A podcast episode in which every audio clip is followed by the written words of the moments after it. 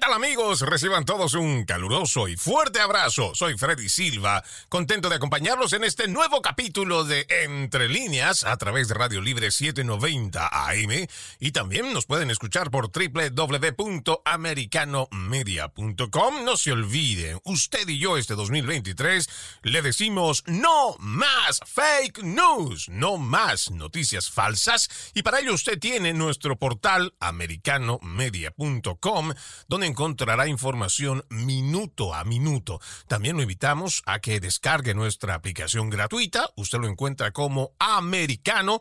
Está disponible para Apple y Android y nos puede escuchar mediante esa aplicación en cualquier parte del mundo. El día de hoy estamos en el último día de este mes de febrero. Ya estamos pasando al tercer mes de este 2023. Si usted tiene una lista de cosas a cumplir y todavía no está empezando, le cuento que ya vamos para el tercer mes de este 2023. Y el día de hoy estaremos hablando sobre las nuevas medidas que asume el estado de la Florida a la cabeza de su gobernador Ron DeSantis ante la debilidad del gobierno socialista de Joe Biden y los demócratas que promueven políticas de fronteras abiertas y por lo mismo tenemos números sin precedentes de una inmigración masiva, desordenada y sin control, trayendo muchos problemas ya registrados en la frontera suroeste, pero que también tiene sus repercusiones en el resto de la nación. Y es por eso que Ron DeSantis está llevando una serie de medidas para poder hacer una lucha contra esta inmigración, no solo irregular, sino masiva y descontrolada. Pero antes de entrar en detalle en cuanto a este tema planteado, permítanme hacer referencia a una elección importante que se va a realizar el día de hoy en la ciudad de Chicago. Y usted se preguntará, ¿pero qué tiene que ver el hecho de que estemos hablando de esta ciudad? Pues tiene particularidades esta ciudad que va a ir a una elección el día de hoy y creo que ya mucha gente lo sabe. El estado de Illinois, donde se encuentra la ciudad de Chicago, es uno de los estados considerados un bastión demócrata. Sería uno de los tres grandes estados demócratas junto con California y Nueva York. ¿Y por qué menciono este dato? Porque se habla mucho de esta ciudad de Chicago, se habla mucho de la delincuencia, se habla mucho de cifras de asesinatos, además que mucha gente muere cada fin de semana por tiroteos. Ojo, ¿ah? aquí es bueno hacer hincapié que la mayor cantidad de leyes restrictivas en cuanto al uso de armas de fuego está en el estado de Illinois. Ahí es donde tienen ustedes a todos estos demócratas marxistas que están buscando la forma de cómo eliminar la enmienda 2 de la Constitución, pero sabemos que no lo van a poder. Aquí el problema, y para que usted lo sepa, es que estos criminales que utilizan estas armas de fuego, pues por supuesto no van por la vía legal para conseguir estas armas con las cuales terminan delinquiendo, asesinando o dejando personas heridas. Pero con relación a las elecciones que les mencioné en la ciudad de Chicago, hay un personaje en particular que seguramente usted también ha escuchado y de la cual me gustaría hacer referencia en estos minutos. Se trata de la actual alcaldesa de esa ciudad, Lori Lightfoot, quien, si usted recuerda, allá en el 2020, en las manifestaciones que realizaron el grupo de Black Lives Matter, pues precisamente fue esta alcaldesa la que estuvo apoyando este tipo de movimientos, igual que lo hizo Kamala Harris y muchos otros secuaces demócratas. Pacíficas decían, a través incluso de la prensa progresista, nos mentían a toda la nación diciendo que eran marchas donde no había violencia, que además eran marchas totalmente legítimas, cuando en realidad lo que vimos de fondo y en las mismas imágenes que mostraba esta televisión progresista mentirosa, eran manifestaciones donde habían saqueos, donde destruyeron no solamente entidades públicas, sino también privadas, saquearon muchas tiendas de gente que nada tenía que ver con sus reivindicaciones, sus protestas, sus demandas. Muchas familias estadounidenses a lo largo de la nación perdieron todo lo que tenían o lo poco que les quedaba de su patrimonio, incluso un patrimonio heredado de familias anteriores, precisamente por estos revoltosos, estos saqueadores, estas personas que fue esta señora, la alcaldesa de Chicago, Lori Lightfoot, la que apoyaba este tipo de manifestaciones. ¿Y por qué quiero mencionar a esta señora? Porque como todo politiquero, y más aún si es un socialista demócrata, está utilizando utilizando este lado, ya sea del género, lo mismo que de la raza, para llegar a más personas y captar más votos, por lo cual ha sido duramente criticada. Aquí tengo un artículo del New York Post que habla precisamente de ella y en su primer párrafo menciona la asediada alcaldesa de Chicago, Lori Lightfoot, fue criticada el lunes antes de las elecciones de esta semana por afirmar que los críticos de su mandato de cuatro años simplemente no quieren ver una mujer mujer negra en el liderazgo. Lightfoot, de 60 años, la primera mujer negra y la primera alcaldesa abiertamente lesbiana de la ciudad de los vientos, le dijo al matutino New Yorker en un artículo publicado el fin de semana que se enfada por su interpretación de los medios de comunicación. Aquí está acusando a los medios de comunicación, incluso cuando ha luchado contra la tasa de homicidios de Chicago durante décadas, según la versión que da en la entrevista, Lightfoot menciona, soy una mujer negra, no lo olvidemos, ciertas personas francamente no nos apoyan en roles de liderazgo. Los críticos se sumaron a la rutina de ay de mí de Lightfoot, que ese es el lema que ella maneja, después de que la ciudad registrara 695 homicidios solo en el 2022 y más de 800 homicidios en el 2021.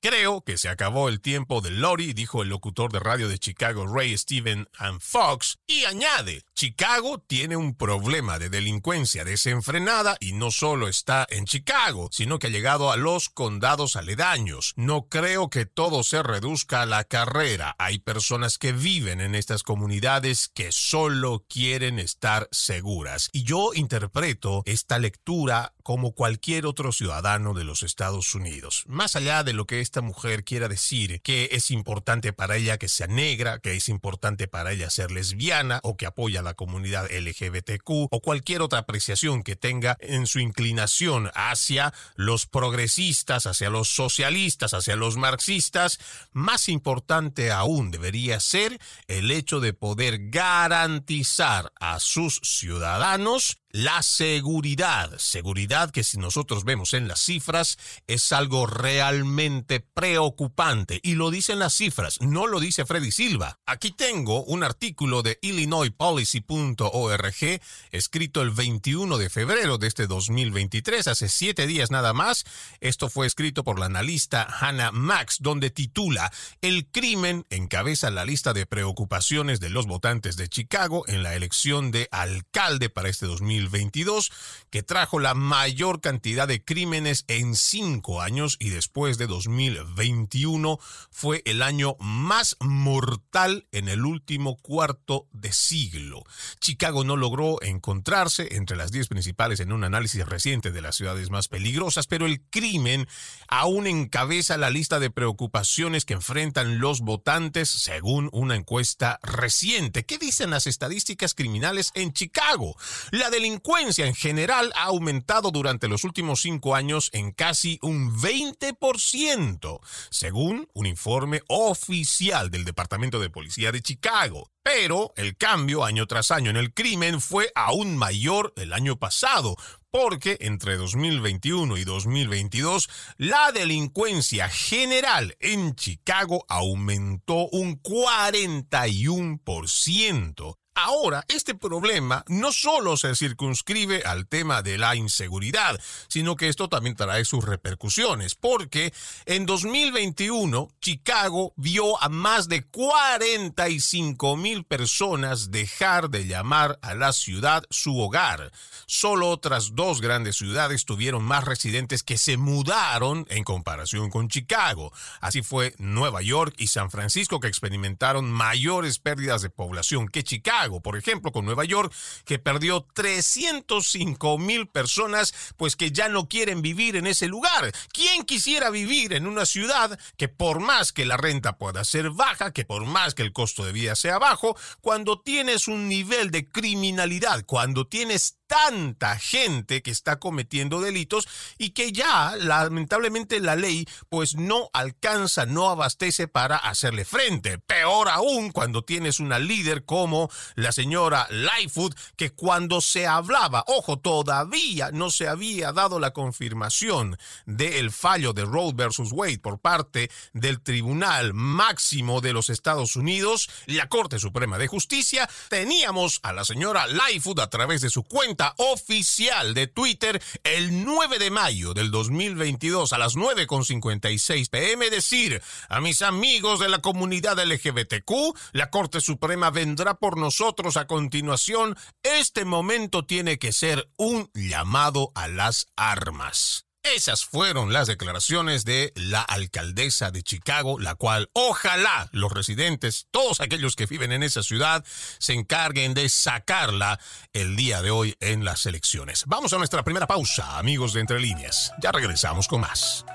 Gracias por continuar con Entre Líneas a través de Radio Libre 790 AM y también usted nos puede escuchar a través de nuestra aplicación americano que está disponible para los dispositivos de Apple y también de Android.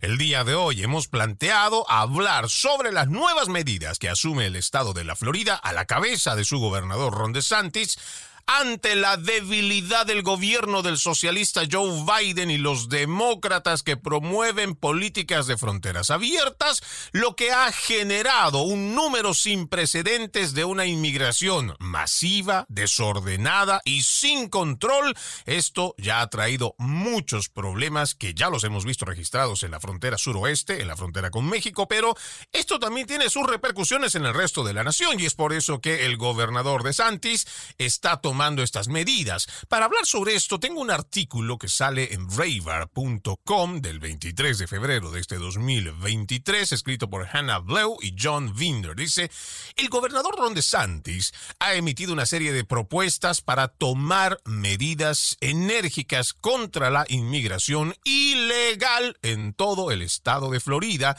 criticando al presidente Joe Biden por políticas de fronteras abiertas imprudentes. Deteniéndome en este primer párrafo, me parece que es importante hacer hincapié en esto que se menciona, que son medidas enérgicas contra la inmigración ilegal. ¿Por qué digo esto? Porque no nos olvidemos que desde antes que Donald Trump sea presidente de los Estados Unidos, se lanzó una campaña descarada, mentirosa en contra de quien era entonces candidato, a quien se lo tachó de ser un anti-inmigrante. Y en realidad ellos, por lo menos cuando hablo de la prensa progresista en español, se encargaron todos los días de hacerle creer a la gente que veía su basura de contenido y la gente pues se creía el cuento de que realmente Donald Trump era un anti-inmigrante. Y él lo decía en muchas de las oportunidades que él tuvo de hablar, no solo cómo ayudó durante su gestión a los inmigrantes aquí en los Estados Unidos, pero ojo, hablamos de personas que han hecho los procedimientos necesarios para tener una documentación y tener un estatus legal en este país. A todos aquellos que incluso habiendo entrado por la frontera de forma irregular, cuando ya están aquí en los Estados Unidos, son gente muy trabajadora, pero gente que ha sido respetuosa de esta nación. Por eso es que para nosotros es sumamente importante mencionar que cuando hacemos la lectura, por ejemplo, de este tema o los anteriores temas, la gente no saque de contexto o peor aún, no se vaya a comer el cuento, el cual dicen los demócratas, los marxistas, los socialistas a través de la prensa progresista, hoy ahí están los antiinmigrantes. No, señor no somos antiinmigrantes. Primero porque nosotros somos inmigrantes en esta nación, somos igual que todos aquellos que llegaron a este país en busca de oportunidades. Pero como lo decía el mismo Donald Trump y como también forma parte de todo este movimiento de Make America Great Again, las personas respetuosas de esta nación, aquellas que una vez están viviendo bajo suelo estadounidense,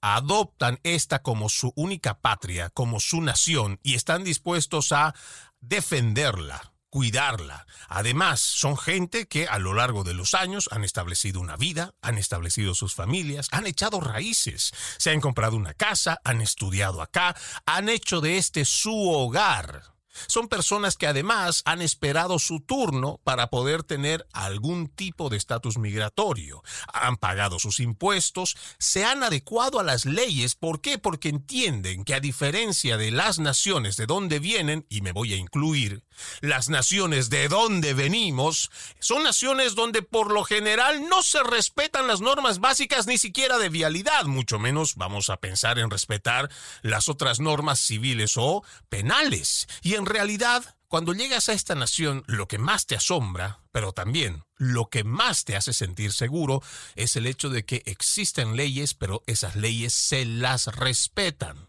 Esa misma normativa que permite una sana convivencia en los Estados Unidos es lo que hace que uno adopte con mucha más seguridad esta nación uno no solo escapa de su país por los malos politiqueros, por los malos gobiernos, por todo aquello que no le permite tener prosperidad, que no le permite llevar un buen sustento, una buena calidad de vida a su familia. No, también uno va escapando de la delincuencia, de los grupos armados. Seguramente muchos venezolanos en este momento se acordarán de todos esos grupos paramilitares que persiguen, torturan, que hacen incluso desaparecer a la gente que es opositora al gobierno chavista. Lo mismo seguramente hoy entenderán muchos nicaragüenses, cómo están escapando también aquellas personas que profesan su fe, cómo hay una persecución a aquel que opina distinto, peor aún si eres un político. Entonces, cuando las personas llegan de este lado, buscan también un lugar seguro para ellos y para sus familias.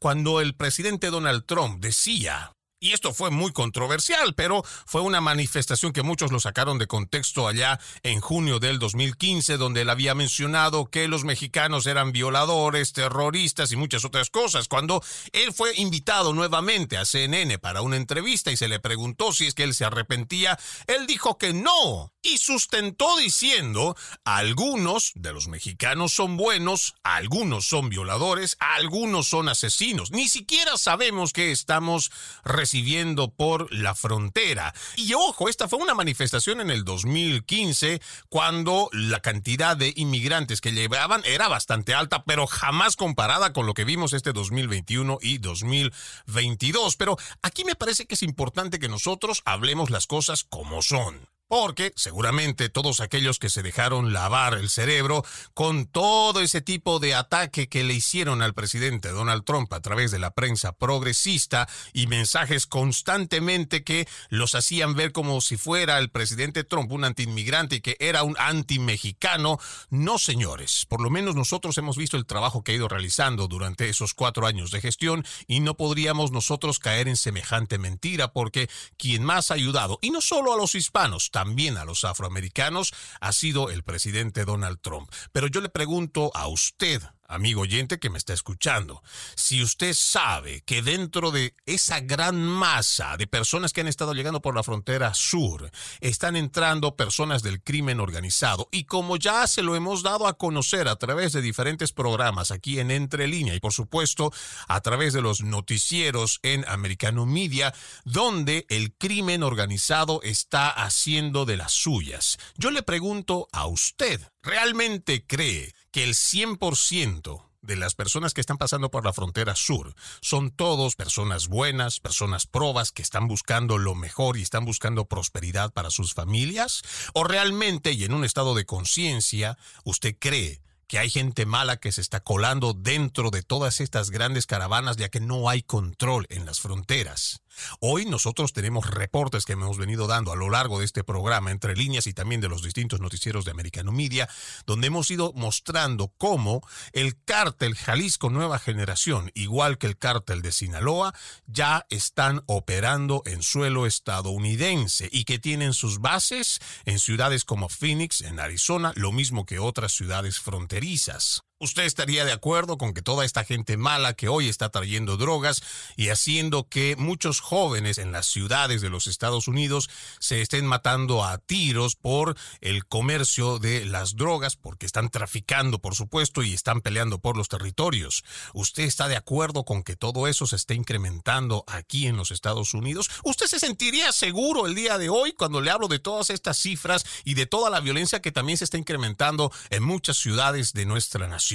¿Usted estaría de acuerdo con que todos estos delincuentes prontuariados que han llegado a través de la frontera, que no tiene control y que ahora están operando en los Estados Unidos, usted estaría de acuerdo con que sea su vecino o que esté por ahí pululando, andando, caminando por su barrio? Si me preguntan a mí, yo simplemente diría que no independientemente de que sean mexicanos, venezolanos, hondureños, guatemaltecos, de cualquier nacionalidad. Si hay gente que se está pasando la frontera y solamente viene a continuar sus actividades delictivas, váyanse para afuera, no los queremos aquí gente que viene a hacer daño y que viene a hacer quedar mal a esa comunidad hispanoparlante, que viene con sueños, que viene con ilusiones, que viene con la idea de hacer y construir su prosperidad, el trabajo duro, el trabajo honesto, honrado, de sacrificio, todos aquellos que vienen con esa mentalidad de hacer esta su nación, respetarla, quererla, cuidarla, amarla, bienvenidos, esta es su casa, esta es nuestra casa. Pero todos aquellos que simplemente vienen a destruir lo poco que uno puede hacer con el trabajo y el sudor de la frente, no los queremos aquí. Ustedes no tienen idea la cantidad de conversaciones que he tenido con paisanos mexicanos, venezolanos, hondureños,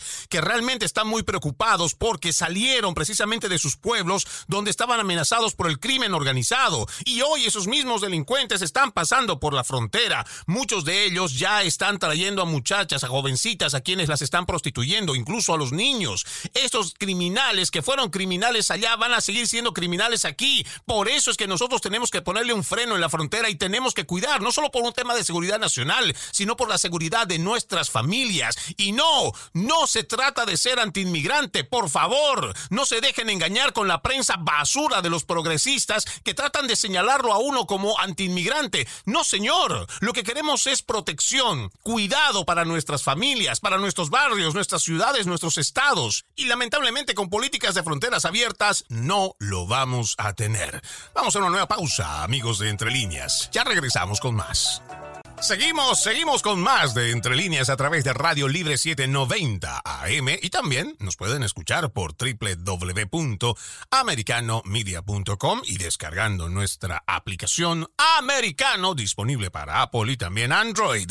No se olvide que usted y yo este 2023 le decimos no más fake news, no más noticias falsas y para ello tenemos un equipo comprometido con el periodismo y encuentra los artículos en triple www.americanomedia.com.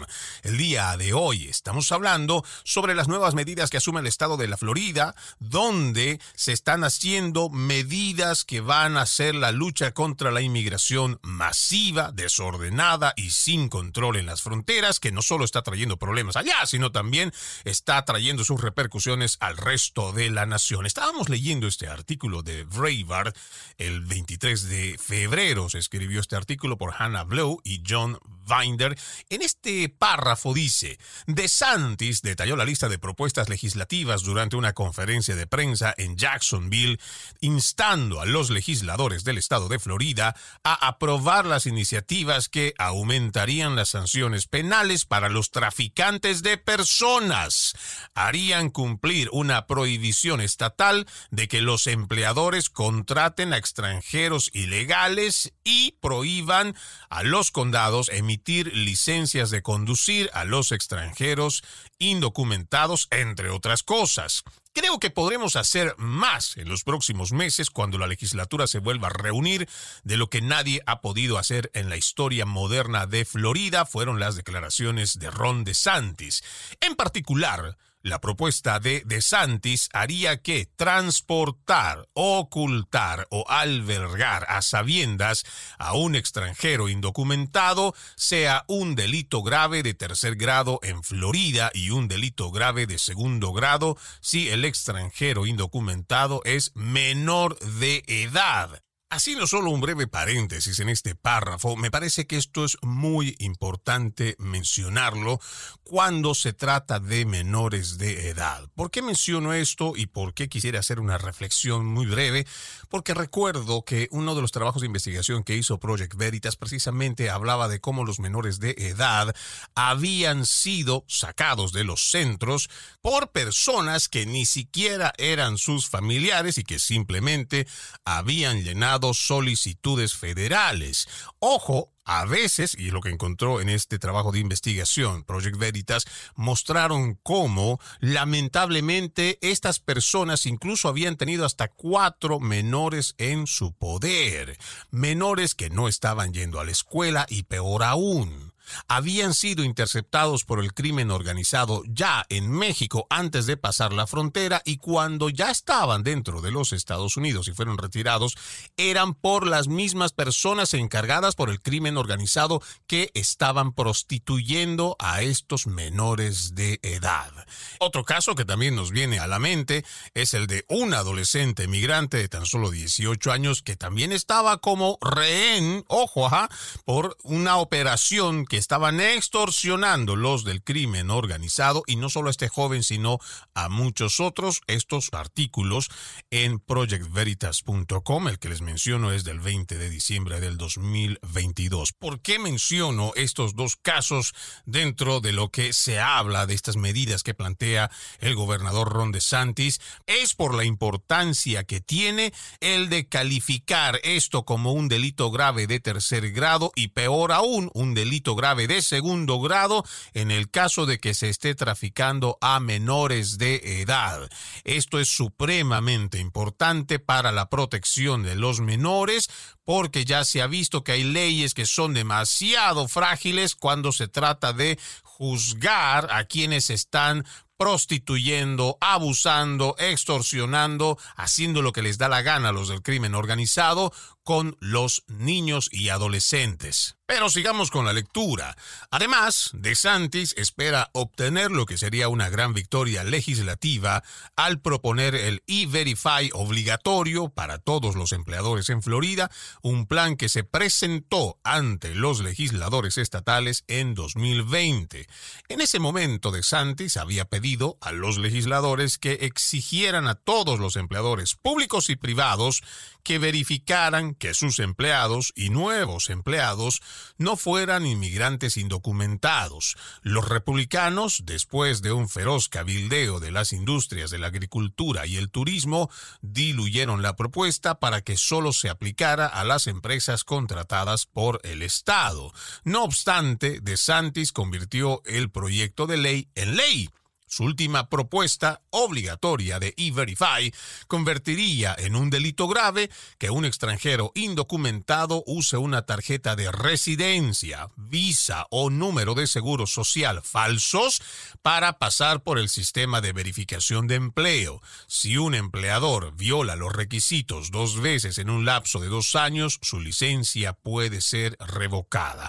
En este tema yo he escuchado en lo que va de estos días a la prensa progresista por supuesto, escandalizarse, ya ni hablar de aquellos defensores de los inmigrantes, diciendo de que esto es algo muy grave, que atenta contra los inmigrantes y muchas otras cosas. Lo que no te dicen, o por lo menos vienen siempre con medias verdades, es que ya mucho de esto que está hablando el gobernador de la Florida, Ron DeSantis, ya son medidas federales. Por ejemplo, el hecho de que una persona haya decidido por cuenta propia, sabiendo que no tiene documentación y opta por conseguir lo que llamamos la mica, el chueco, el número de seguro social, una visa, una residencia, o por supuesto estas cosas son falsas, incluso hemos visto que hay gente que ha optado por comprar licencias de conducir falsas. Y claro, cuando tú sabes que te estás sometiendo a esto, pues sabes también que existen consecuencias, consecuencias que ya están estipuladas dentro de las normas federales y que hoy simplemente se están añadiendo a lo que es la ley estatal. Pero siguiendo con la lectura, dice, además, la propuesta prohíbe que los condados expidan licencias de conducir a extranjeros indocumentados, prohíbe que los extranjeros ilegales puedan ejercer la abogacía abogacía e impide que los extranjeros indocumentados obtengan exenciones de matrícula fuera del estado para asistir a universidades y colegios en Florida. En este párrafo creo que es importante mencionar cuál y por qué nosotros podríamos estar de acuerdo con esto. Ustedes se habrán dado cuenta que, o por lo menos quienes viven aquí en el estado de la Florida, que hay muchos que vienen de afuera diciendo que son abogados. Incluso ellos dan asesoría y cobran dinero por asesorar en temas de inmigración. Otros incluso logran decir que son notarios y ni siquiera tienen licencia, no tienen idea de cómo sacarla, pero estas personas, incluso siendo personas indocumentadas, son tan hábiles, tan astutos, que buscan la forma de cómo robarle dinero o hacer dinero a expensas de la persona que pues está buscando algún tipo de ayuda simplemente y que terminan siendo lamentablemente estafadas por estas personas. ¿Cuántos casos no habré escuchado yo de los ocho años que vivo aquí en la Florida, de los más de 22 que estoy en los Estados Unidos, de historias lamentablemente tristes, donde son los más pobres los que realmente hacen todo tipo de esfuerzo para juntar un poquito de dinero, incluso con el sacrificio y esfuerzo de la esposa, el esposo, los mismos hijos hacen trabajos para poder reunir una pequeña cantidad y se lo terminan dando a estos falsos quienes dicen que les van a preparar sus documentos y que les van a ayudar a tener un estatus legal y muchas otras cosas, y al final del día no solo pierden su dinerito, no solamente son estafados por estos sinvergüenzas, sino también hacen tan mal esta diligencia de hacer los documentos, hacen de tal forma porque también son ignorantes que no conocen ni siquiera la norma, no están preparados para ello, lo único que quieren es sacar plata. Y entonces hacen malos documentos y terminan arruinando el futuro de estas personas. Incluso hay muchos casos de estas familias que ya están años trabajando aquí en los Estados Unidos, pagan impuestos, son gente proba, son gente honrada, gente de esfuerzo, de sacrificio, un orgullo de los hispanos pero lamentablemente estas personas que han caído en manos de estos falsos notarios terminan siendo deportados de los Estados Unidos precisamente porque le han hecho mal esta documentación, han tenido una mala asesoría y lo peor de todo es que incluso habiendo a veces pruebas del engaño, de la estafa, estos sinvergüenzas siguen caminando por la calle libres, no se les puede hacer procesos o por lo menos de los casos que yo he escuchado, no han estado presos, no han enfrentado ni siquiera multas y han seguido delinquiendo, otros se han cambiado de estados para seguir haciendo de las suyas. Por eso me parece que es importante que dentro de esta propuesta se prohíba que los extranjeros indocumentados, ojo, los indocumentados puedan ejercer la abogacía, porque claro, ¿qué garantía podríamos tener de que estas personas que no tienen una documentación o un estatus migratorio legal en esta nación van a dar una asistencia como lo pide las personas que realmente necesitan tener una buena asesoría que bien se los podría dar un abogado que ha cumplido con todas las normas, que seguramente ha sacado su licencia, que ha pasado por todas las escuelas de estudios jurídicos y que hoy puede dar esa asesoría que lo necesitan. Vamos a la última pausa, amigos de Entre Líneas. Ya regresamos con más.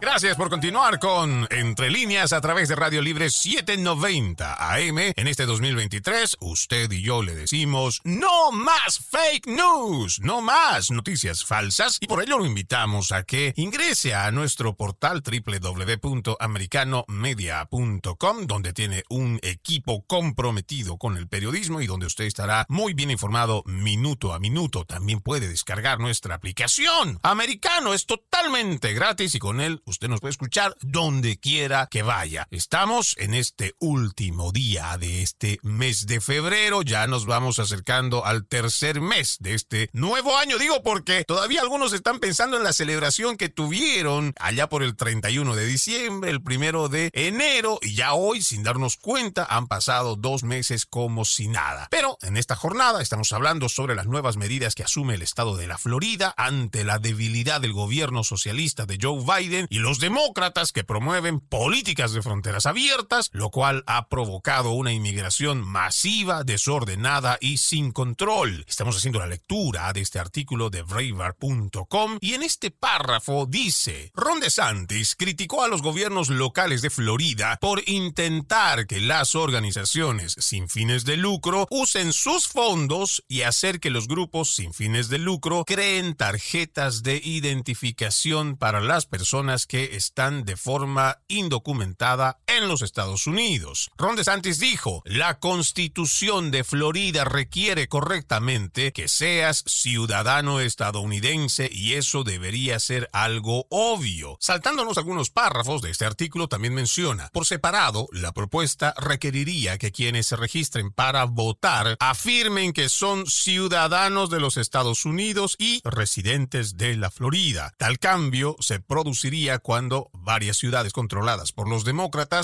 busquen permitir que los extranjeros indocumentados voten en las elecciones municipales. DeSantis también quiere ver que los hospitales en Florida recopilen datos y envíen regularmente informes al Estado que detallen el impacto de la inmigración indocumentada en los sistemas hospitalarios y los costos para los contribuyentes. Haciendo un breve paréntesis en la lectura, me parece que aquí hay dos puntos que son muy importantes destacarlos. Uno, ya se ha dado a conocer sobre hechos de fraude electoral, incluso no solo en la Florida, en otros estados donde lamentablemente muchos de los indocumentados han sido engañados por estos actores a los cuales pues no hay cómo identificarlos también, pero les han dicho que ellos pueden votar con una licencia de conducir, algo que no se puede hacer. Por si acaso, si usted, amigo, nos está escuchando en alguna parte de la Florida y ha escuchado o alguien le ha dicho, si alguna persona de algún partido político X le ha dicho, no, es que tú sí puedes votar con una licencia de conducir, aunque no tengas residencia, aunque no tengas